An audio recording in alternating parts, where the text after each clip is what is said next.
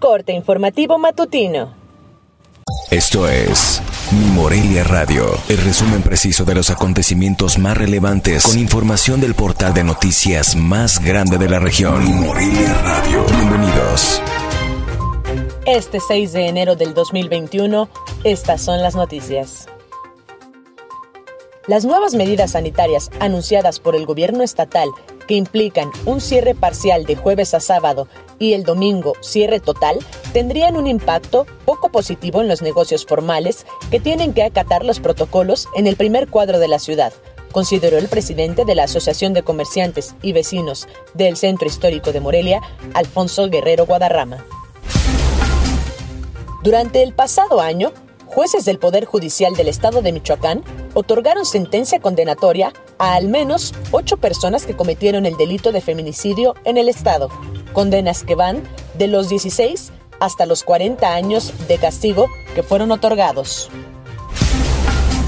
El arzobispo de Morelia, Carlos Garfias Merlos, no descartó acatar las medidas de cierre los domingos, pero solicitó capacitación para continuar el acompañamiento y concientización social ante la emergencia sanitaria. Esto luego de que autoridades del gobierno estatal anunciaron el cierre total de actividades y aislamiento los siguientes tres domingos de enero. Como parte de las acciones de investigación y persecución de delitos, durante el 2020, la Fiscalía General del Estado de Michoacán detuvo a 2.048 presuntos responsables de diversos ilícitos. 1.300 corresponden a cumplimiento de orden de aprehensión, informó el titular Adrián López Solís.